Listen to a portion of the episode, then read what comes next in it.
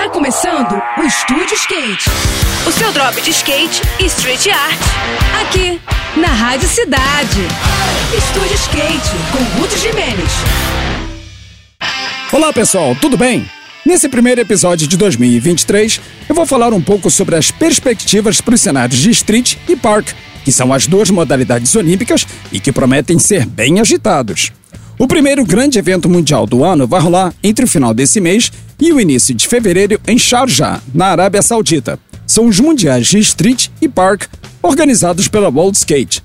A entidade mundial está sendo muito cobrada pela falta de eventos de classificação nesse ciclo olímpico. Na real, desde os Jogos de Tóquio em 2021, só rolou um único campeonato de street em Roma, e nada mais. Esse mesmo evento na Itália vai se repetir daqui a alguns meses, em junho, mas não há nenhum outro campeonato de parque previsto para esse ano, por exemplo. Paralelo a isso, está sendo formado um outro circuito mundial com as duas modalidades, organizado de forma independente e que já prevê a realização de quatro etapas.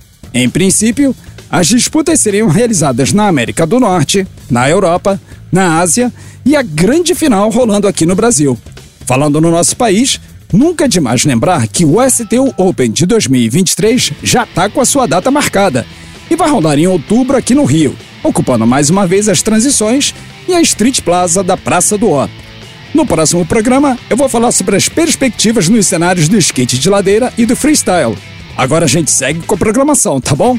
Tudo de melhor para você, boas sessões por aí e até a próxima! Esse foi mais um. Esse foi mais um Estúdio Skate. O seu drop de skate e street art. Aqui, aqui, na Rádio Cidade.